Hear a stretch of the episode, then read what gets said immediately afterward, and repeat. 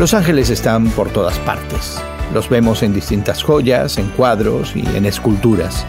Los humanos de todas las épocas han sentido fascinación por estos seres celestiales. Desafortunadamente este interés a veces cae en la adoración misma de los ángeles. Hoy en la palabra observamos que los lectores originales de la carta a los hebreos desarrollaron un interés excesivo por los ángeles. De manera similar, la carta a los colosenses advierte, no dejen que les prive de esta realidad ninguno de esos que presumen fingiendo humildad y adoración a los ángeles. Tales personas hacen alarde y son envanecidos por su razonamiento humano. El pasaje de hoy, en Hebreos capítulo 1, pone a los ángeles en la perspectiva adecuada al señalar que Jesucristo es superior a todos ellos. Los ángeles son siervos y mensajeros de Dios, pero Jesús es el Hijo Divino de Dios y los ángeles lo adoran a Él.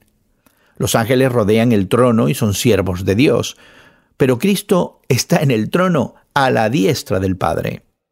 Jesús es el Dios eterno y nuestro Creador que se hizo carne. Él es digno de nuestra adoración. Ningún ángel puede hacer tal afirmación. ¿Por qué no respondes en el día de hoy a lo siguiente? ¿Qué piensa la gente acerca de los ángeles? ¿Qué piensas tú?